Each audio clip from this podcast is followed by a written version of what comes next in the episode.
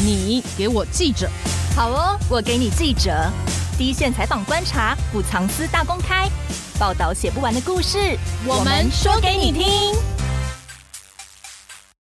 大家好，我是欧边。大家好，我是边边。今天要来跟大家介绍一个很狂的展览哦，是什么展览呢？是北美馆的年度大展，它直接就叫做“狂八零”，跨领域灵光出现的时代。哦，原来直接“狂”这个字就在里面了。对，我以为是你自己觉得它很狂，没有，它真的很狂。那为什么要叫“狂八零”呢？因为一九八零年代是解严前后的时代嘛，嗯，那各种政治啊、译文或经济的能量，在那时候都已经孕育的十分猛烈，蓄势待发，要。爆了！那不同的意识形态碰撞，也产生了很多冲突嘛。因此呢，在那个时候诞生了很多很狂的艺术作品哦。到底有多狂？嗯，你知道在公共场合大个便也可以当行为艺术吗？这样也可以。我觉得先不管是不是行为艺术，我觉得这个已经是非常需要勇气的行为。对，而且要去观看的人 也很需要勇气。对对。那北美馆的狂巴林特展呢，花了三年的时间筹备与田野调调查，主要是希望透过展览带出当年的社会氛围下，包括视觉艺术啦、剧场、电影、音乐、文学等艺术领域是如何相互交织影响的。那其中也展出了魁违多年来再度展出的珍贵档案文献。那这个展呢，是展到二月二十六日。嗯，那我们今天就邀请到联合报数位版文化记者何定照呢，来当我们的导览员，好好介绍一下这个展有什么看头，也非常推荐大家来看看这个展览。那我们首先先欢迎定照，大家好，很高兴今天可以来到这边为大家介绍狂八零。定照已经看过展览了吗？哦，当然，对对，我有看过。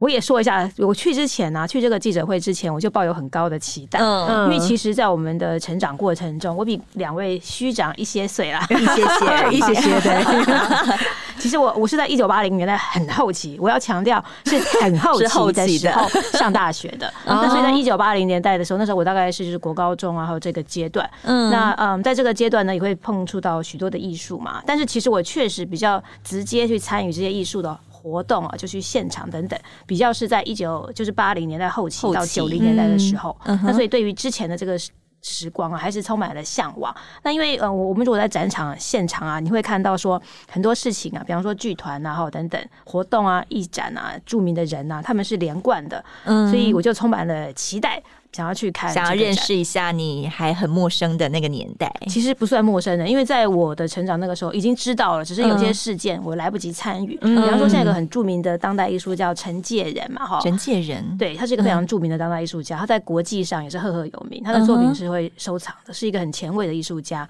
那其实我也是看了这个展才联想起来，对哈，他在早期啊也有参与一些戏剧的演出，像是那个很著名的那个奶金仪式，当时他的奶金仪式啊是在各个那个像西一边啊海滩。边，他们就爬行在这个沙滩上爬行去完成这个这个计划。什么是奶金仪式啊？在那个一九八六年代那时候还没有解严嘛，一九八七年才解严。那当时哦，在一九八七年之前，大概从一九七零年代末期的时候开始，就大家艺文界就涌起一股想要冲撞这个体制的能量。那当然，这也伴随着在这个政治的制度上啊，已经慢慢的比较松绑，就是已经没有像更早期的时候，你可能说了一些什么话，你可能就要被抓起来，真的很恐怖的那个年代。对啊，你要提防匪谍在你的身边。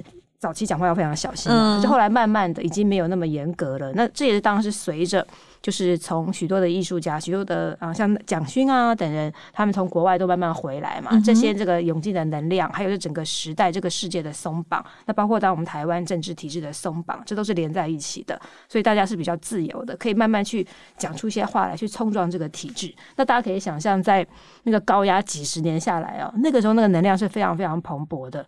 人人都觉得，哎、欸，我们就要就要来反抗，就这样来革命。我当时在大学的时候也是这样，也也是一个满怀着愤青文青的概念，对，就满怀着这个啊，我们大家要大家叛逆啊的一个这个情怀。哦，所以当时这个陈介仁啊，他是在一九八六年的时候哈，他做了这个奶金仪式。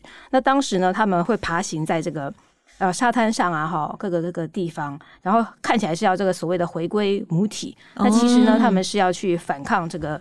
当时的一个体质，好去表达他们的愤怒。听起来也是蛮抽象的，所以这一次北美馆也会展出这个当年的这个。情景吗？呃，目前他们都是用照片的方式照片，所以可以看得到很多人在地上爬行，对，在海滩上爬行。哦，因为以前就知道过有看过这个照片，所以对那个那样的行为也非常好奇。嗯哼，也算是一个很珍贵的文献呢。对，不过我个人最好奇的是，我最一开始提到的 那个为什么？哦，对，为什么有人在北美馆大厅脱裤子，真的脱裤子大便哦？他是。可以当做一个艺术作品。首先呢，我要来厘清一下，他其实没有脱裤子，没有脱裤子。他最厉害的地方，他没有脱裤子，他怎么大出来？他怎么大的？这就是他厉害的地方，他最棒的，最棒吗？哎，当时真的有文章啊，称赞他说，哎，他这样大了便，结果没有弄脏裤子，他自己洋洋自得。过是不是？不是，那他可能只是半拉下来，没有整个脱下来吧？可是你你的生理构造，你的他就是会这样从上面这样下来，他要怎么？我没有问他是不是穿什么开裆裤了，但是我很确定的是，对，他说他的。大便就从这个裤管里面这样掉下来，没有弄脏裤子。他可能穿短裤，因为很宽的短裤，宽松短裤。他连外裤都没有脱，他就是哦，对对对，他没有顺利的通过内裤跟外裤，难怪不会第一时间被抓，因为他没有真的有那个动作，所以可能就是大家都反应不及。现场其实有展出他当时大便的照片呢，不过是一个他是站着大，他是站着，他是站着。好难想象哦！当时的情况就是他那时候据说啦，据说谢东炳在那边参观，嗯，然后呢，嗯，他就站在这个入口这个地方，他静静的站在那边，因为在那之前呢，他已经有常常做这些冲撞体质的动作，所以美美术馆的人员也很紧张小心。生怕他要讲出什么话来，哦，影响到这个现场的宁静。但是他就是采取，他就是默默进行的状态。他就说他一句话也没说，他就是站在那边假装看展览吗？嗯，静静的看展览。然后他先是小了便，然后再大了便，这样。先小便，站在原地，先小了便，再大了便。对对对。然后他对此很得意哦，他有强调说，我有访问他嘛，嗯，他强调说他并不是故意的，他是自然而然的。当天那个我去记者会的时候啊，之后也碰到年轻的艺术家嘛，很有名的艺术家叫做张徐展，他前阵子在北美馆有个很棒的展览，叫做《复眼丛林》，然后他是一个非常棒的艺术家。他就赶快来问我说：“哎、欸、哎、欸，那你知道李明胜到底是怎么大便的？”然后这时候，另外一位艺术家也冲过来说：“哎、欸，他们都睁大眼睛，亮着眼睛，为什么觉得你都会知道？”哦，他想说：“我刚刚有碰到李明胜，可能会知道。”他说：“他们他们到底怎么做的？为什么他做得到？”我就觉得超超妙的。所以为此呢，我还特别又再去访问了李明胜一次，来确认你到底是怎么把便便大出来的。真的，因为他们那时候很好奇说：“嗯，他是一直忍着吗？”忍到那个时刻才把便便带当下来，要有便意真的很不容易，随时大的出来。所以他是当下觉得我有点想大了，我赶快开车到北美馆，然后再好好酝酿一下。我觉得他应该是站在那边酝酿了一下子，然后才大出来。对，大家都会有这样的猜想嘛。可是我问李明胜的时候，这个答案也让我很惊讶。他是说呢，任何事情都是只要你想做就做得出来。哇！所以他用他的意志说，我现在站在这边，我就是要大便。那是一种精神力啦。他是很厉是不是人？生没有便秘的困扰，可能是没有。对我 是不是有点羡慕？我个人常常哎呀，非常的想要在马桶上进行一些事情，你想很顺畅啦，好像也不一定可以哦。我建议你去跟李明宪求教一下，真的。不过我要去强调一件事情，我也是访问他之后，我才知道说啊，其实他说啊，他是早在一九八五年的时候，嗯，他参加一个前卫小剧场考试的时候，他就已经很自然的大小便。他说那个时候吓坏了现场所有人，对。然后我就赶快问他说：“哎、欸，那你后来有录取吗？”有，他就是录取了。他那时候 当初就是用这一招吗？对对对，因为、哦、嗯，剧团就是要求他，你就现场做个演出嘛。嗯，那你这样大小便，哎、欸，你当然很震惊。剧团那个时候是前卫的剧团嘛，当然要求你要做一些破格的事情。如果现场大便你都做得出来，请问你还有什么事情做不到？你还有什么颠覆体制的事情做不到？一定可以的。但他觉得大个便就是一个表演嘛。哦，可是我要强调一件事情哈。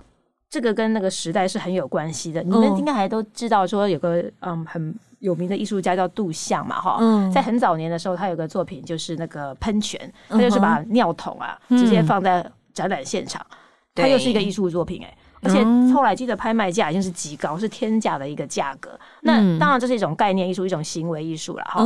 重点是你是在第一次做，然后你有颠覆那个时候的概念跟体制。嗯，在斗像做完之后，你如果再有第二个小便桶，就是应该就是拿个蹲式的马桶，你不可能有那样的成绩。没错。那李明胜，我觉得也是这个样子，就是他是在当下那个。那个时代，在我们台湾这个压抑的时代下，嗯、他大了这个便，算是帮大家宣泄一个出口，这样子。还有个重点是啊，当时他大概变的这个现场啊，是北美馆。北美馆那时候他在展出一个展。哦世界的达达，他是从德国来的一个展览。嗯，那但是哈，艺术家们觉得说，你这个在我们台湾的一个这个北美馆啊，你展出在德国之前的关于这个达达的一个展览。嗯、但是北美馆展览的方式，大家可以想象，就是很规矩的嘛，哈、嗯，可能就是个文件的放一些画啊什么这样。对，包括装置解释啊、文件啊，还有各种去回顾的这个东西。那看起来都规规矩矩的，挂在墙上啊，放在桌子上。嗯、那艺术家们就觉得很没有意思，很没有达达的感觉。对，因为达达其实基本上他很强调一种偶发的精神，就是你是现场突然发生的，哦、你没有任何的计划，嗯、没有预期的这样突然的发生，而且它基本上会是一种反抵制，比较反叛。嗯哼。然后是不可预期的。嗯。然后可是，在北美馆这样的展览，就看起来一切循规蹈矩，嗯，那就是一个正常的展览。嗯。那因此，当时的艺术，那时候达达还很火红嘛，你们可以想象，在达达这个一九。呃，二十世纪初期早期的时候，uh huh. 这个新型的这个运动，那在台湾这个展出的时候呢，大家会觉得说。我们应该要有自己的东西了。我们台湾也有自己的达达主义的感觉。对，我们自己也有达达。为什么是在讲国外的这个达达，然后没有我们台湾自己的达达？而且你这样展出的方式，你的达达的精神在哪里？嗯，那因此当时北美馆的时候还没有邀请一些剧团来演出，包括像一个当时还有的一个叫做方圆剧场在那边跳舞嘛。我也是看了那个资料才知道说，当时也引起啊。艺文界的不满嘛，他们觉得那个方圆就是在做一些美美的舞蹈，太正式。请问应该说是美美的舞蹈，太美了。嗯、对对对，因为你们可以想象，就当时他们不是要美的东西哦，就是达达要的东西是。你是有思想，对，你是有思想，你是有抗议的东西的。你不是在表达什么是美啊，古典美啊，线条啊，声响啊，美丽的视觉等等等等，不需要这些东西。可是北美馆那时候却邀请这个方圆来做一个美美的展出，他们就觉得这也非常不达达，很不达达。你想想看，那时候连谢东闵都来，请问谢东闵以官员来讲，他会是达达吗？他会符合达达的精神吗？不会嘛。然后当谢东闵来的时候，以当时的排场，你一定是好好的邀请他，对不对？对。然后要赶快毕恭毕敬啊，然后两排恭迎他。所以。艺术家们就觉得这何达达之有，所以就纷纷想要抗议嘛。那所以李明胜他直接就用这种行为艺术来做这个体制的挑衅，嗯、就是这个才是达达。他是用这样的一个概念在说的。他是灵机一动的嘛？他当天突然想大就大了。他有讲哈，他说他所有的。演出啊，哈，所有的这个计划啊，他都是事先就公布了，然后他都说我今天要做一个什么样的作品。但是大便那一次，嗯，我不我不是很确定那一次他有没有先讲说他要大便，但他好像他 其他的其他的系列啊，他都是有先公告说他会在几点什么时候他会做一个作品。嗯哼，所以在大便那一次的时候呢。大家也都知道他要来到现场，只是不知道到底要干什么。嗯，对对。然后后来就大了个便，他是在谢东敏面前大的，没有，他好像是在旁边，就是我们一开始进那个北美馆的那个大厅的地方，因为我有看到定照到现场拍的照片，嗯，然后就就是你看那个照片之后，你以后如果去北美馆，你就会想说，哦，就是在这边打了大便这样。不过，当当时他的大便这件事情啊，其实很符合那个达达的意志啊。所以后来李明胜大了便之后啊，其实你们如果看当时在现在在北美馆也有展出的一些文献的回顾啊，会看到许多的艺术家为他声援，因为李明胜在搭了那个便之后呢。据当时的新闻是写了，他是被请出场外。不过我访问李明胜，他否认，他是说呢，他是自己走出馆的，所以我不是很确定当时发生了什么事情，因为那个时候的事情，我也必须只能依赖当时的新闻报道。那当事人否认了，而且他其实有说谢东敏不是在那一场。但是也许每个人的记忆有差错了，所以这个我不确不确定。但他倒是很得意的告诉我他历来大便的各个过程。他就说，除了刚刚所以不是只有这一次，不是，就是刚刚我讲，一九八五年的时候他就大了便嘛。对。然后在北美馆这个时候大便的时候呢，然后他被请出去嘛，他第二天他又把大便放在自己做的这个透明的手提袋，哦，然后去北美馆听达达的演讲。那但是因为有异味传出来，当然 那个味道很重，完全没有人觉得这个东西是可以随身携带的，好吗？对 对，所以后来馆方因为有观众反应嘛，所以馆方就把他的包包拿走。嗯，据说他是被抬出来的哦，但是他后来还是不甘心嘛，他又跑去北美馆啊。他又说，他要跟北美馆的馆长，当时是黄光南馆长啊，来谈达达。好，然后呢？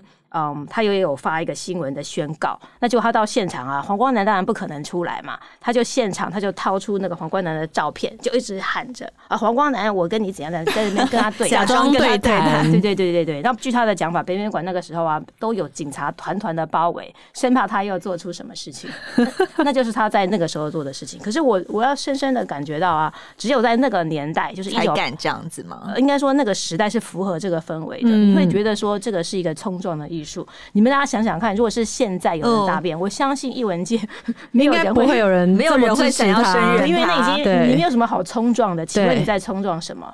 对，那你必须做任何艺术，你都有那个脉络嘛？好，你的思考在哪里？那因为啊、呃，李明胜当时是有一个思考的脉络在的，然后他清楚的知道他要冲撞的东西是什么。他这个大便不是我们一般人生理的大便，是艺术的大便，是有冲撞的大便，象征概念想法是有思想的大便。那坨大便跟你的大便不一样，是不一样的，是充满圣光。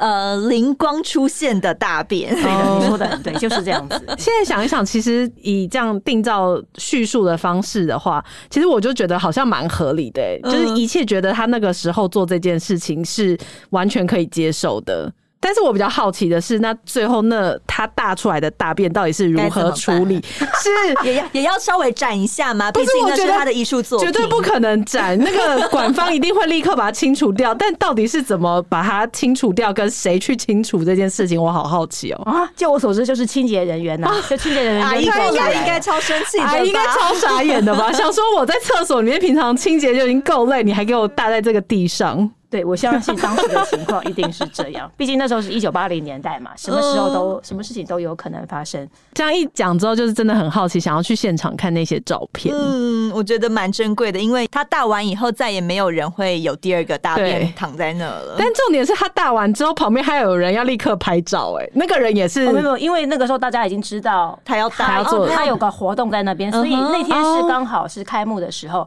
所以是有摄摄影记者在现场，大家都在等着说他到底要做怎样子的。艺术这样子，呃，或者说你会一直仔细的观察嘛？当突然发现，哎、欸，他脚边多了一些什么东西，而且他还要小心的不要让它散掉，沾到袜子什么的。哦，对，据说他这个很高明，他，他是不是有练过？真的有思想的大便、欸？他在家真的没有练过吗？不然怎么那么顺？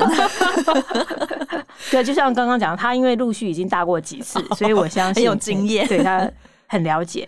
那他就也没有擦屁股的就走了，这样哦，对哦，说的也是，对，我没有问过他你有没有擦屁股。下次碰到他可以问他这个问题，请问这样大完之后还要擦屁股吗？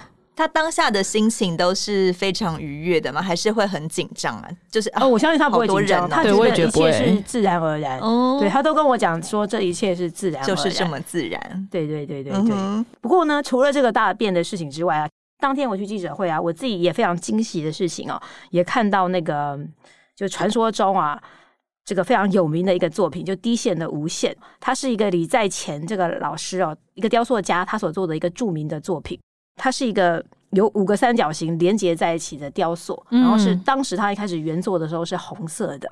因为那个时候我可能在中学的时候，因为那个事情已经太有名了，嗯，但是又来不及看到这个原作。那我曾经在几年前啊，在国美馆啊看到这个作品的一个缩小版，但是是缩小版，不是原作，所以当天。我本来不知道这个低线的无限啊会重新在北美馆展出。当我看到的时候，我非常非常的惊喜。而且我最惊喜的时候是因为记者会的时候，李在前老师并没有出现嘛。嗯，我是在后来大概傍晚到哦，几乎是晚上的时候啊，因为我逛了一个下午，我就仔细看一个下午嘛，看看看看看看看，然后就看到哎，那边怎么有低线的无线？因为其实北美馆并没有特别强调这几个作品。然后所以后来我绕出来前面的广场啊。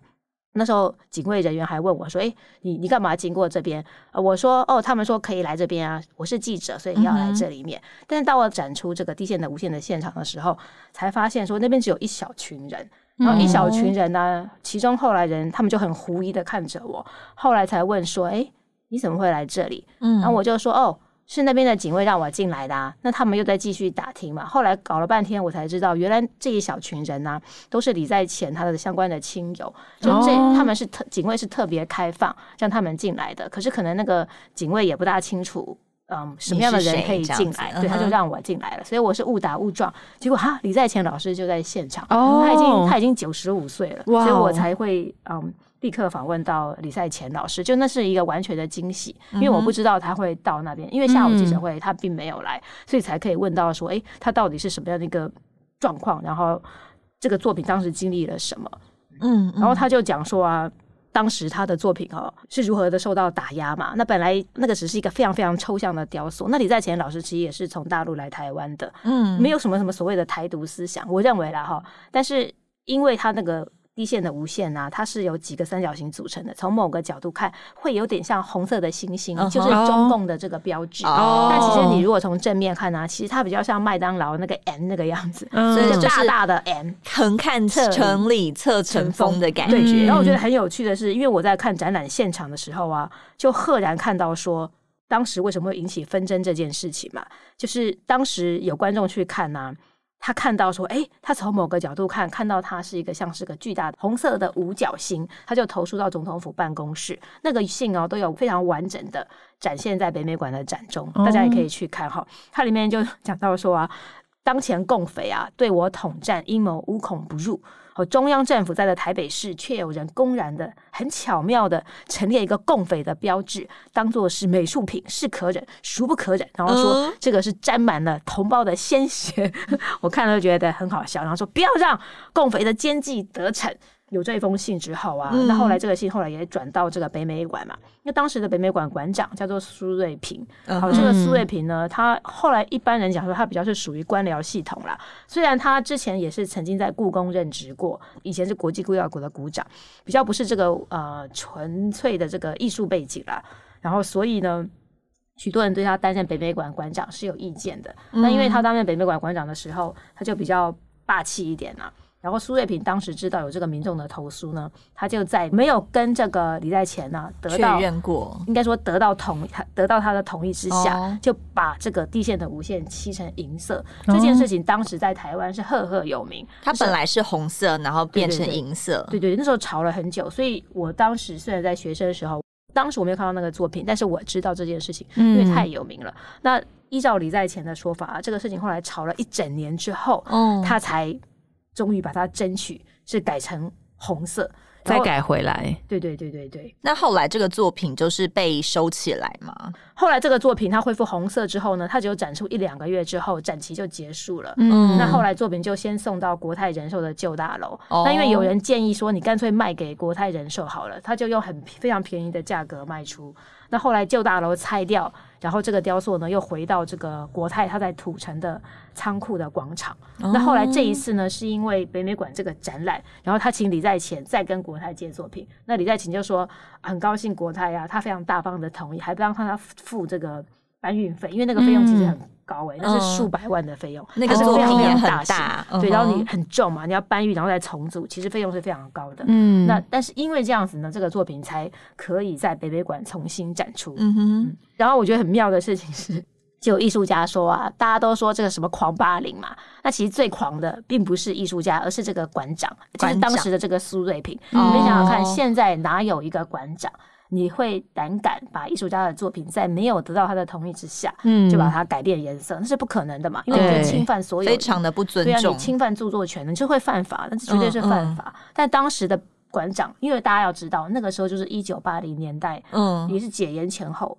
所以那个时候呢，就会发生这样的事情，因为当时的这个制度呢，还比较严谨、很严格啦。那个时候是就是政治的权力是比较大一点。对对对，但当时是一九八五年嘛，嗯、就一九八五年还没有解严、嗯，所以政府的力量是非常大的。那时候还没有专业这件事情出来，嗯、还比较没有专业啦，所以他们会一般讲到北美馆那个时候的馆长，是认为他并不是一个非常专业的。馆长哦、嗯，算是有点为就是比较官僚、官僚过来的，对官僚性的这种指派。那另外一件事情是，那个也很妙，就同样一个馆长，他也做了另外一件事情。当时也是另外一些一群艺术家在展出嘛，然后因为他们就做一些什么灵堂啊，干嘛的，灵堂也可以当艺术。可是现在其实这种作品很多哎、欸，嗯、因为你要你们也知道，就灵堂啊，其实跟民俗啊，是非常相关的。嗯、而且灵堂它牵涉到像死亡的经验啊，所以它成为作品其实非常自然的。我们大家可以看到，现在在艺术里面会看到很多的这一类的作品。嗯，那当时这个人呢，做的就是敬天畏神，然后这样的概念，他在布展。可是同样的一个馆长，他觉得你这个作品看起来很恐怖啊，很不吉利，对对对。而且他他觉得这是种迷信啊，他认为这个不符合怪力乱神，对他不符合当时要求的一种善良风俗。所以这个苏瑞平呢，竟然现场动脚踢这个作品，要求他们修改，我就觉得这太夸张了。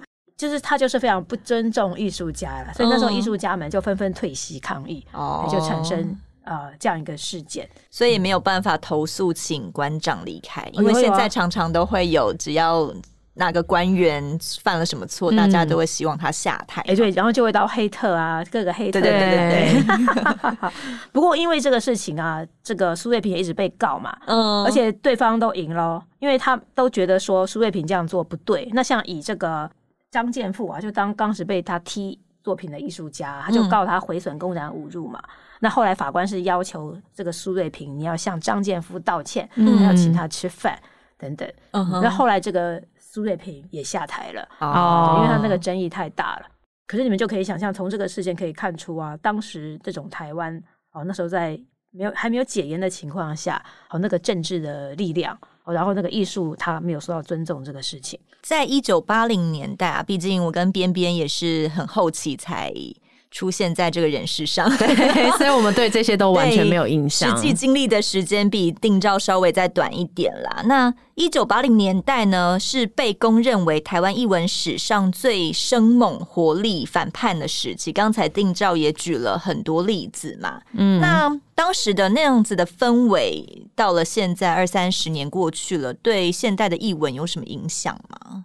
嗯，我想讲一个人物好了，就是在表演艺术界嘛，哈，有一个吴敬吉博士。嗯、那其实大家现在我们看到台湾的剧场非常蓬勃嘛，其实这一切的缘起讲起来很神奇，就是我是说当代剧场了，就是吴敬吉其实是学心理学的，他当时去美国念博士也是在学心理，可是因为他从小非常热爱戏剧，他后来在纽约教书嘛。他利用寒假的时候跟葛莱姆，葛莱姆是现代舞的一个先驱的一个大师哦。葛莱姆同时也是云门或者林怀民哦，他们在纽约的时候有个启蒙哦。好，然后吴敬吉呢，他就利用寒假的时候跟葛莱姆学舞，然后周末的时候到处看表演。那刚好遇到一个在有个当时有个前卫的剧团叫做拉妈妈。好，然后他在那边遇到他以前的小学同学，那这个小学同学知道他还蛮有文采的，就邀他一起编一个新剧。叫做馄饨汤，是有讲到华人的文化的一个故事。嗯、那后来这个馄饨汤呢，大获好评。那所以这个吴敬吉呢，他就成为了这个蓝妈妈的成员。那当时大家要知道，就是台湾那时候还没有所谓的当代戏剧这件事情，那是一九七零年代的事情。哦哦，云门舞集已经成立了，可是还没有当代剧场。嗯哼，哦，他自己学的心理学技巧带入《蓝妈妈》，然后到了台湾之后，他又把《蓝妈妈》训练演员的一个技巧，然后带回给这个台湾。后来就成立了兰陵剧坊。那兰陵剧坊那时候赫赫有名，那时候有许多有名的。啊，现在我们大家看到的许多剧场界的人物啊，嗯，好，包括像是这个金世杰啊、李国修啊、嗯、刘若愚，刘若愚就是这个成立悠人神谷，嗯，对，当时本来就叫优剧场的这个刘若愚，哦，李天柱啊，哈，甚至李永峰啊，这些比较后期的，都跟这个兰陵是有相关的，就是那个脉络是可以延长到。很长很长很长，就你只要讲到台湾当代的剧场，都是跟这个有关。那我们在这个狂八零展里面，也会看到许多那个时代在回顾当时的剧场啊，哈，包括像兰陵剧坊的照片。所以吴敬吉在我们的现代剧场界，他就是先驱。定照在稿子里面也有提到，蒋勋对于雄狮美术的一个转换是一个非常关键的人物，可以跟我们聊一下蒋勋怎么改造雄狮美术的呢？当时的情况是这样，就雄狮美术之前呢、啊，都是纯美术的杂志嘛，他只是讲美术。嗯、然后可是蒋勋从国外回来台湾的时候，他觉得那时候一九七八年嘛，哈，嗯嗯，那个时候正在弄这个乡土文学运动，那时候炒得风起云涌嘛，那他就觉得说，如果台湾那时候的美术啊，只谈美术太狭隘了，嗯、因为当时在台湾其实那个文化各个领域。都是繁花盛开啊。嗯、他觉得应该要把文化的东西也带入美术，不是只有在纯美术，只讲美术这件事情。他觉得那样子眼光太狭隘了，所以他就登了许多，包括那时候我们被视为异议分子的，比方说像是这个陈映真，那时候陈映真才被关了好几年狱才被放出来哈。然后像杨青处啊哈和宋哲来啊等等人作家的作品，然后他也登这个，包括像是介绍像陈澄波，陈澄波大家都知道。好，他是在二二八的时候死于二二八嘛，哈，比较有争议性的人物的作品，在那个时候被视为是异议分子。嗯，我应该说陈哦，陈澄波因为很早就过世，但那时候台湾可能不大谈他，嗯、但蒋勋对不敢不大谈他，嗯、那蒋勋就在那个时候谈了他，虽然这些这些种种事情的都让他常常被请到警总去喝咖啡，哦、嗯，对，就算只是这个样子，而且那时候只是一九七八年，然后大家要。注意的一件事情就是那时候，嗯，北美馆的馆长啊，他在介绍这个展览也有特别强调，因为在展间我们会看到还有一块一区啊，他是特别介绍一九七零年代重要的事情。Uh. 那包括像中美断交，这也是个大事嘛。嗯、uh，huh. 原本五集的这个大受欢迎，也跟中美断交是相关的。就明年要演的新传，哦，就是在中美断交那一天的时候演出，然后大受欢迎，因为感觉好像凝聚了名气。好、uh. 然后蒋勋啊，他们这些事情，他都把它视为是一。等于是一九八零年代开始这个能量大爆发的一个先驱啊，嗯、所以那历史关键的事件，对，应该说一个转折，就说一个前提，他就把一九七零年代当做一个前提，哦、然后有了一九七零年代之后，然后才有一九八零年代。那另外一个强调的重点是啊，嗯、呃，刚刚讲狂八零嘛哈，嗯、不过其实狂八零这个展啊，它有一个很重要的主轴，它是放在说跨领域哦。蓬勃这个涌现的一个年代，因为他是他们是认为说台湾在那之前啊，并没有特别有跨领域这件事情。然后可是，在一九八零年代的时候啊，虽然他们艺术家们不见得是很有意识的在想我要跨领域，因为毕竟那个时代还没有跨领域这三个字。嗯，那但是他们做的事情很多就会是跨到领域的，比方说就是跨戏剧啊、跨音乐啊、哈、跨文学啊等等，这样跨来跨去。我举个例子，比方说当时哦，我在。嗯，念书的时候就是看到一个作家，他在。有可能在联合报副刊就登了一篇叫做《嗯奔赴落日而显现狼》的一个小说，作者叫做夏行。嗯、当时我看了这篇，真的非常的震撼。我我现在已经记不得内容了，只印象中它是一个非常现代、非常前卫的小说。我好喜欢这个小说，而对于心理的描写也很深刻。那后来很久以后，我才知道这个作家他的真名呢，就叫做李永平。哦、你知道李永平吗？就是他以前也曾经做过政治人物。哎，对对对，他也做过文化局的局长。哦，对对对，台北市。政府的文化局长，他之前后来也做过立委啊，什么什么等等的。嗯、那他其实他后来的这个政治历程啊，其实老实说，我个人啊哈，已经完全无法 跟他早期的这个写小说啊、办剧团的，的感觉，已经完全不一样。我都觉得很难想他是同一个人。嗯、这个对我来讲是一个呃惊骇，因为当时这个夏行哇，我就好崇拜，我觉得哇，可以写出。这样的一个小说，而且后来他在我大学的时期啊，嗯嗯，他还成立了一个剧团叫环虚嘛。这个环虚这个剧团呢，在我念大学的时候都还在。然后当时对这个环虚都充满了一种崇拜感，都觉得哇，好前卫、好现代的一个剧团。那篇小说就是有跨领域的概念吗？嗯，那倒倒倒不是，应该说。你看李永平嘛，哈，他又写小说又办剧团，应该这样讲。Oh. 小说写的非常好，然后当时做现代剧也做得非常好。那我现在要讲的事情是，可是大家经过时代的流逝啊，哈，你就会看到说这个转变，就说，哎，当年的这个李永平啊，这个标准的译文青年，而且。才华横溢，哎、欸，现在怎么好像就是完全是一个政治人物，嗯、比较已经嗅不到当年的斜杠中年人了。对对对，我自己也有个经验是啊，不过我那个时候已经是一九九零年代初期了，就是。那时候有个剧团叫做台湾沃克嘛，嗯，然后台湾沃克这个剧团呢，他就诉求说说也是非常本土啊，非常民俗啊，然后素人都可以参加啊。就我那时候感觉也就哇，好反体制，好有趣哦。他有在甄选演员嘛，我就去甄选，对，我也去甄选。哦、但就他的考试方式啊，现场会有人蹲着，然后伸起伸出这个手臂，然后你就要一直去横越。他这个伸出的手臂会有不同的人，他们就一个个做一个像障碍，嗯、你要不停的，你要跳过去嘛？对，你要不停的跳过去，然后跳好几圈，好几圈，不停的跳。哦、我记得我才没跳了几圈就已经就累了吗？这是体能训练吧？他是要练你的体力吗？他那个有有强调，就他要比较有点马戏的一个路线，他想要走那种马戏什么特技，也、嗯、不是像我们现在。看到这种马戏特技啊。总之，他要走一种比较狂想、比较奇想的一个路线，所以当时我觉得很有趣，我就想，哎、欸，那我也去试试看。后来才发现自己体能完全无法。后来我有录取哦，只是后来我、哦、对，只是后来我觉得、记者了？啊、哦，还好，但只是我是觉得说 我没有那个能耐啊，就我没有办法有那样的体能，因为我实在是吃不消啊。嗯，总而言之呢，但当时的台湾沃克的剧团的团长叫陈眉毛嘛，哈，他后来最近这几年已经办了一个熟龄杂志，你知道，就是给那种。老年人 也是，毕竟可能他自己也有相关的，应该已经到那个需求了，对，已经到了那个年龄。我讲这个只是说说啊，这个时代的转变，你看从八零年到现在，已经四十年过去了呀。对呀，所以没错啊，当时的愤怒青年，现在已经垂垂中老年，总是会改变的嘛。对，我觉得超妙的。然后。讲到这个北美馆的王俊杰吧，嗯，王俊杰也是啊，他是个很，他是现在的馆长吗？对对对，他也是个很著名的艺术家，然后他之前也是在北艺大当教授嘛，哈，嗯，那但是我也是看了这个展才知道他更早期的历史，因为他其实也有参与早期的许多这个反叛的活动啦，就刚刚也是个愤青，就对，对，那个时候也是个愤青。那很有趣的事情是，我本来不晓得这件事情，就是啊，那时候云门大家也可以想象是赫赫有名嘛，我刚刚也有提到薪传，嗯、然后云门那个时候呢。一开始最早期的时候，他们的作品其实是比较从这个中国古典的这个文学啊等等去找灵感。你从他的这个云门这个。比较典雅，就知道这个云门就是从中国的古代的经典来取取经的。那所以他一开始是从中国古典这样开始，可是随着台湾慢慢的转变啊，我们开始那个台湾的本土性啊，哈，也会慢慢出现嘛。所以云门的作品啊，也是慢慢的有所转变。所以在现场会看到一张海报哦，是叫做《我的乡愁我的歌》，这个是云门他在一九八六年发表的作品。嗯，然后这个作品呢，缘起于摄影家张兆堂，他从雕塑家。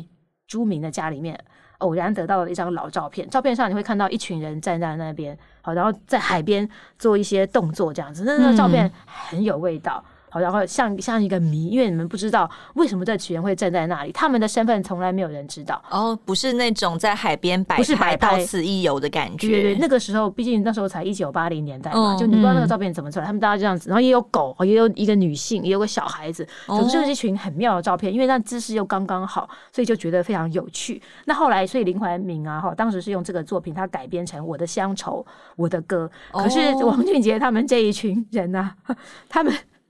我觉得很有趣，后来他们就做了一个叫做海盗版《我的乡愁我的歌》的戏剧啊，包括呃还有啊王王墨林他制作的一这出戏啦，然后王俊杰是有参与。嗯，那在海报上你就会看到啊，刚刚我讲那个照片的人物都在那边，嗯，可是每个人都变得怪模怪样。因为云门讲我的乡愁我的歌啊，哈、嗯，本来故事中是有感觉，哎，对对对，然后会讲到先民渡海啊，就是唐山渡海这样子的场景，嗯、可是他们就故意把这个云门啊，这个所谓的先民渡海啊，改成国民党啊，拿着冲锋枪来渡海。哦然后呢？那还，而且还有个最我觉得最讽刺的事情是，这个事情我都不好意思问林怀民，不好意思问林老师，因为作品中你就看到有些人就拿着 Pina Bausch，Pina Bausch 是一个德国舞蹈剧场的一个先锋，哦，他也已经过世的，也是林怀民的好朋友啊，也是林怀民非常敬仰的对象。还有也是拿着。刚刚讲的那个玛莎格兰姆的一个名字嘛，嗯、他就是充满了讽刺，就是你这是我的乡愁，我的歌吗？他们认为说你要寻找我的乡愁，我的歌，难道就是跟西方跟外国人找？对对对，应该要找一些本土的。对，可是那个时候的台湾，大家可以想象。嗯呃，刚才讲一九八七年才解严嘛，对，台湾在那之前其实跟外界的讯息没有那么的丰富，嗯，所以嗯，许多年轻人那时候是到国外去找，只能去留学才会有新的刺激。所以我刚刚不管讲林，你刚刚考林怀民，好，他到美国也去找这个马萨格兰姆，然后像这个刚刚讲这个林吴静吉，他也是到美国的时候接触了蓝妈妈。大家要知道，台湾那个时候你没有西方的东西啊，不，你西方的思想这些。东西都还没有进来，嗯、我们只有在日治的时期，他有引入，因为日本自己是想要西化嘛，想要欧化，嗯、所以他们引入很多欧洲的东西。嗯、然后那个时候台湾才有跟欧洲的东西比较大量的接触，可是后来呃之后就没有了嘛。之后因为戒严的时期，你就不大可能跟外界的东西有比较更深的牵连。但是随着这些外国，一些这些台湾人到国外留学，你慢慢带入这些东西，所以你可以很想很自然。我们台湾，我们是东方，我们怎么可能会有那么多西方的东西？嗯，我们又不是日本，所以那时候当然是从国外去取，就是留学生带回来的。对对对对对。可是呢，在那时候有另就是刚刚讲像王俊杰啊、王墨林啊等等，他们这些呃，你可以说有那时候也比较具有反叛思想的人，他们就觉得我们应该有自己的东西啊，干嘛去跟这个西方学？嗯、所以我故意让云门这个他在谈的这个人物呢，他手上。举着这个像马桑格莱姆啊，好像听他报这些名牌，嗯、其实非常非常讽刺的。嗯，然后把他的海报做了改造，是不是？对对，然后就叫做海盗版《我的乡愁我的歌》。他们另外有一个戏剧啦，我刚刚讲的是他做的一个海报。海报，对，云门的是舞剧，然后那个王俊杰他们就是一个戏剧。戏剧，然后同样都会有一张照片，但是就是云门的照片就是原先那张照片，可是王默呃王俊杰那个照片就把它改变，比方说像里面有个人年轻人，他就会带着一个。这个黑色呃，那个海盗海盗一样的那个独眼独眼龙独眼的眼罩等等，就是每个都怪模怪样，或者拿 枪啊，真的是海盗版。其实我这样看，我才不知道，哎，王俊杰竟然在那个时候就。他就敢干这件事情。嗯，王俊杰这样子弄，然后被林怀民云门的，就是原创者看到，他们不会觉得你干嘛这样弄我们吗？我相信是啊。可是我在猜想，后来的云门啊，好，在林怀民就是在两千年左右之后吧，好，已经是是个国际的赫赫有名的大团。嗯。但在那个时候的云门啊，可能是是一个非常台湾非常重要的舞团，可是还没有、嗯、没有那么知名，还没有在国际上呃取得像后来这么样重要的地位。那当然要强调，就是因为那个时代的关系，所以他们会用这种方式是揶揄啊，他们是用这种方式在做冲撞。王俊杰后来我也问他这件事情嘛，他自己也讲啊，回想起来那个时候也不大成熟了，但是我要强调，可是我倒也没有后悔，反正就是那个年代会做的事，就年轻的时候做过疯狂的事，年轻气盛啊，对，也可以想象啊，他当然要说那个时候不成熟，哈哈哈哈但是也是啦，因为那个时候也才二三十，嗯，不，呃，大概就二三十岁，嗯，这样子，对，所以你会做这种冲撞的事情是很可想象的，嗯，但是我要强调一件事情是啊，我觉得很有趣的是。像刚刚我讲到各种冲撞，或者你看起来像是很无理的挑衅的行为，嗯、好，那个时候都是在那个时代的时候，因为你有一个政治的框架在那边，你做起来会觉得很合理，嗯、大家这样做挑衅是是合理的。可是我相信，如果你在现代的台湾做有些事情，大家就觉得你莫名其妙，很冒犯，对、啊、对对对，就觉得你没有礼貌，或者说你这样做一点意义都没有，嗯、你在冲撞什么？就是你做事情，你要跟那个时代的脉络是要连接在一起，嗯，才会有意义的。刚提到了北美馆，就是馆长王俊杰嘛，他也算是这个展览非常重要的推手啊。那北美馆花了三年才办了这个展览，他们筹办了三年，为什么会这么费时啊？他们中间做了一些什么样的调查？其实是这样子的啦，因为其实像这个展呢、啊，它一开始是有这个文化部的重建台湾艺术史计划。那我得要说，老实说。我相信也是因为那时候文化部有这个计划，嗯，所以他们有一补助，哦，这个补助是非常重要的事情，因为有这个补助才好办事，对，他才还有机会、有人力、好有预算去做这个前期的研究。哦，他们因为从一九八三年就有建这个数位档案资料库，所以他就从这个档案资料库开始去捞嘛，捞各种的资料，然后才慢慢的去做出这个展览来。为什么会三年？我相信原因是因为。人员都有限嘛，哈，大家都忙得不得了。上次也有提到，对对对，你等于要播出从这个有限的人力去找出一些人来做，你不可能是有一群人三年来无每日每夜他可以自由的做，不可能。就像大家也一样嘛，没有专职的研究员，工作都是身兼多职的。对，他们可能在做这个研究同时，他们也要办另外的展。对对对，没错，他要抽空才能做，真的是这样子啊。为什么一个？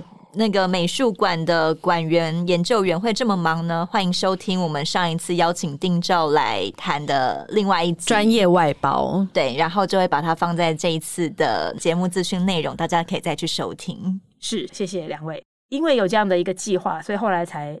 出现这个展览，但是我相信啊，哈，王俊杰老师，好，他会对这件事情这么感兴趣，也因为，也绝对因为他自己就经历过那个年代，参与其中，而且他就是在里面的要角，他非常有感触。对，因为你会看到，不管是视觉艺术啊、戏剧啊，好，甚至录影，都看到他的身影，我觉得超感动。哦，我要强调他是个帅哥哦，所以你看到哦，这边有王俊杰，从那个他看到他年轻的时候，然后对照到这边，现在是他自己的一个自传的感觉，呃，就是个回忆。老实说了，因为。嗯，后来这个展展出之后，我也看到许多艺文界的人去看嘛，哈，他们都有贴文啊，然后 那感觉我当时长这个样子，都会从里面找自己年轻的身影。没错，我看了觉得有点好笑，也是蛮有趣的，也不是好笑啊，就说大家就在里面看到自己的过去啊，回味，就说哎呀，这就是李焕雄那个年轻的时候哦，站在那个雨中的淡水啊，多帅多帅，这个都是事实哦，真的，因为以前那个时候的年轻人一开始，我们现在看到很成熟的艺术家，都经历过那个冲撞的年代，嗯，所以你可以想象像王俊杰馆长，好，他现在是官方的馆长嘛，对不对？嗯，就是正经八百的呀。对，在那个时候可也是很冲撞的哟。又或是我们现在的啊黎焕雄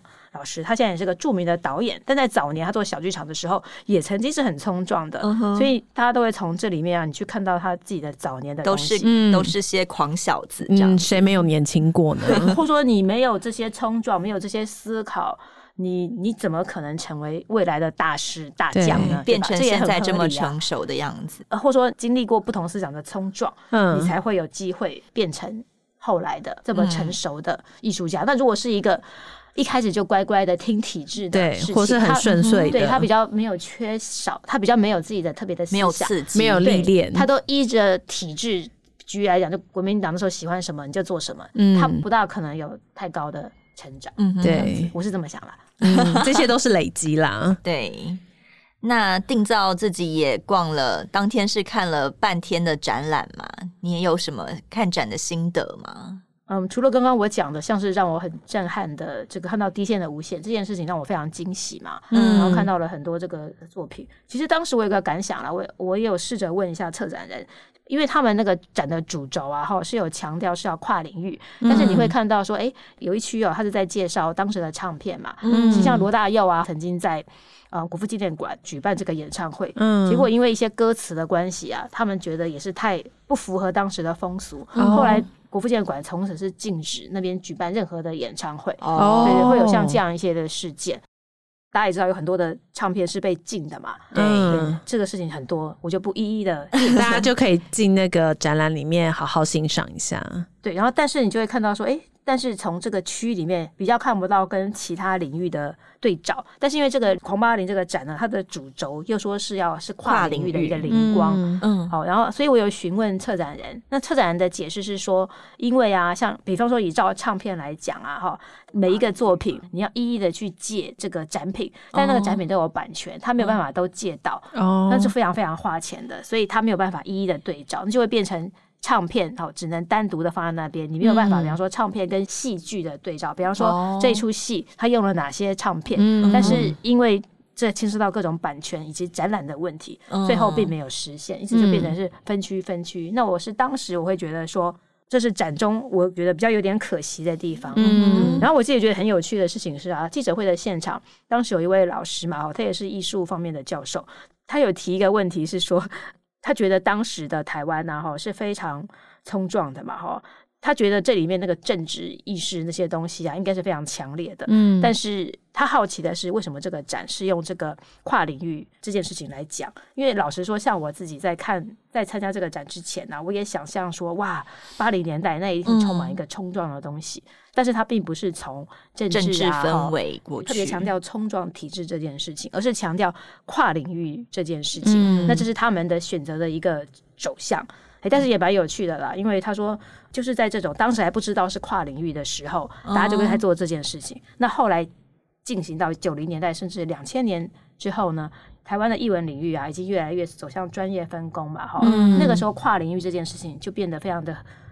呃，合理，然后就变成是一个台面上的事情，嗯，就是变成是一个公开非常普遍的事情。但他要讲的是那个早期那个大家都还不知道，对那种模糊的就已经在做了，对对对，然后那种模糊，大家还不是不是很清楚那个边界在哪里，就已经开始在进行的那种事情，嗯，就是一个跨领域的启蒙的那个时代。对，如果没有当初那些跨领域，我觉得现在可能我们在不管是哪个艺术上面都。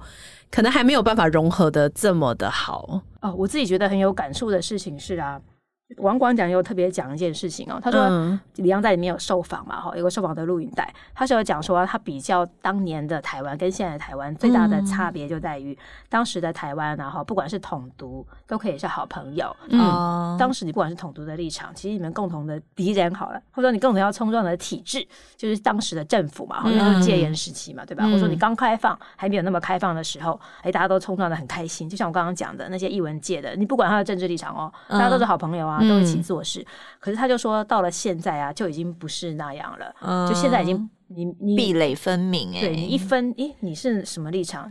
你你们之间贴对方标签了。往来对，嗯、那甚至啊、嗯，王俊杰馆长也有讲啊，我们展中可以看到，像是那个。嗯，郎静山嘛，哈，一个很著名的一个摄影家，他的作品都比较是用中国式的这个山水，好，然后来做拼贴，然后看起来雾蒙蒙的，然后云雾缥缈，非常美，好。但像这个东西呢，当时其实有一些批评啊，会认为说你都是在怀旧，或说是你把这个喜爱啊投射到中国去。可是我们现在人在台湾嘛，一定、嗯、是投射在中国的古典山水，有些人会有这样的一个批评啦，嗯，然后。但是同时呢，当时的台湾也有许多人是做纪实摄影，好，比如说像张兆堂啊，哈等人。那在展中呢，他刻意把这个郎静山的作品，以及像刚刚讲的纪实摄影家的作品放在一起。他的用意是说，在当年那个台湾啊，就是一九八零年代的时候，虽然有不同的意识形态，好，不同反映的美学，好，可是大家都是可以平和的相处，嗯、就是共治的相处。不会攻击，互相攻击的这么厉害。虽然有刚刚那种揶揄的事情，但不至于是直接的攻击跟力骂。嗯，可是在，在他就说，像现在的台湾，可能是只要出现什么作品啊，一看，哎，这个意识形态有问题哦。比方说你，你你这怀着中国的乡愁哦，嗯，然后你这个作品，你很可能就就没办法出来了。嗯，嗯，会会有一个这样的问题。现在，嗯，台湾就会很强调，你一定要有本土性嘛，哈。嗯，我当然觉得本土性很好啦，只是说。那如果有另外一些作品可以包容比较多元一点，对对对，那那样那些作品可不可以出来呢？它会不会得到补助呢？它会不会被受邀展览呢？等等就不一定了。嗯、这样子，即便你不喜欢的一些意识形态，但你也是可以获得补助的话，这样大家才会觉得有。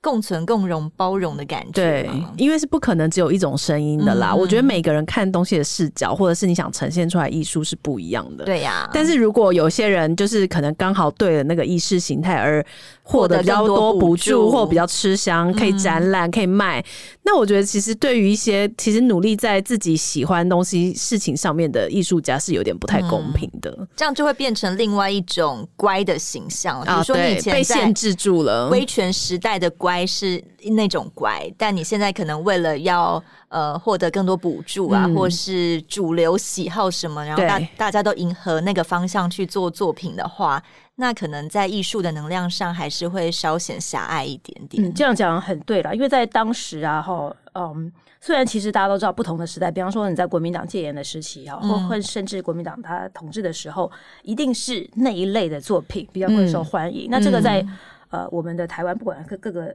领域的艺术上都是很常见的。比方说，早期你歌仔戏根本就是不入流的，嗯、你能被补助的只有京剧、国剧这些东西才会受到政府的肯定。包括说我们现在看到像中正纪念堂那种这样的建筑，嗯，好的，对，这个也是个才是美学这样子。对，那个时候像你要有个大屋顶啊，像北方宫殿式的屋顶才是正统。嗯、那也不要忘记，蒋中正总统呢，他也曾经推行过中华文化复兴运动，哦、所以一定要有一个这个那种宫殿式的大帽子。那也不要忘记我们的台北车站也是啊，景福门啊等等啊，嗯、他们都是被本来是闽南式的屋顶哦，都被盖都被盖上了这个北门式的宫殿，那都是美学史啊。但不应该说那个时候的政治观点里面的美学。史啊，那就是可以想象，那个时候有大批的作品都是在那个的政策符合这个框，对你才可以得到补助。反过来，对，就像刚刚讲，就是你现在时代改变啊，其实某个程度也会变成那样。那这是我觉得应该要警醒的，嗯、就是政府也不能够因为自己的这个政治下的这个美学的观点啊，然后去做一个特定的一个限缩。嗯、那艺术家们呢，也许要有所警醒，就是保持自己独立的精神。然后像这个我们狂八零的时候，他们不会分什么同不同的，他们就是大大方方讲出自己要讲的话，嗯、不会有任何的这个自我限缩。嗯、哦，当然可能有一些人他是特意的去迎合政府，也可能也是有的。嗯，那但是比较明显的是，那个时候会看到比较多这种反叛啊、冲撞的精神。可是现在我们就这样的精神可能就会比较少一些。真的是算是一个艺艺术史介绍的一集耶。对，刚才听完那些故事啊，真的是有助于所有听众。如果你之后去看那个展览的时候，你就会知道说，哦，那个年代为什么会做出这件事情，嗯、然后帮助大家可以更融入那些作品里面。再推荐大家这个展呢。狂八零会展到二月二十六，然后大家可以一起用行动来支持我们台湾的艺术。一个美术馆要办一个展，真的很不容易，不容易，所以我们就是要用新台币去支持他们。但，那个新台币也好便宜哦。对啊，那个门票才四十块而已啊！对对对，真的。所以大家。假日的时候就去那边走一走，看一下艺术作品，我觉得也是增加自己、提升自己艺术的涵养。对，然后多去认识我们一九八零年代的历史跟艺术，然后也希望我们在接下来的艺术是可以更多元、更包容性的。嗯对，而且要非常惭愧的说，刚才定定照提到一堆艺术家，其实说说实在，我是没有听过的。呃、但我觉得可以透过这一集去认识他们的话，我搞不好。之后可能会想要再稍微 Google 一下他们过去的历史，我觉得其实是挺有趣的。对，嗯，欢迎欢迎，我很荣幸加入艺术的行列。没错，我我每一次都是透过定照的文章来了解这些艺术家，认识他们。嗯，那今天谢谢定照来上节目，谢谢两位，感谢，拜拜，拜拜。更多精彩的报道，请搜寻 VIP 大 U 点 com。联合报数位版邀请您订阅支持。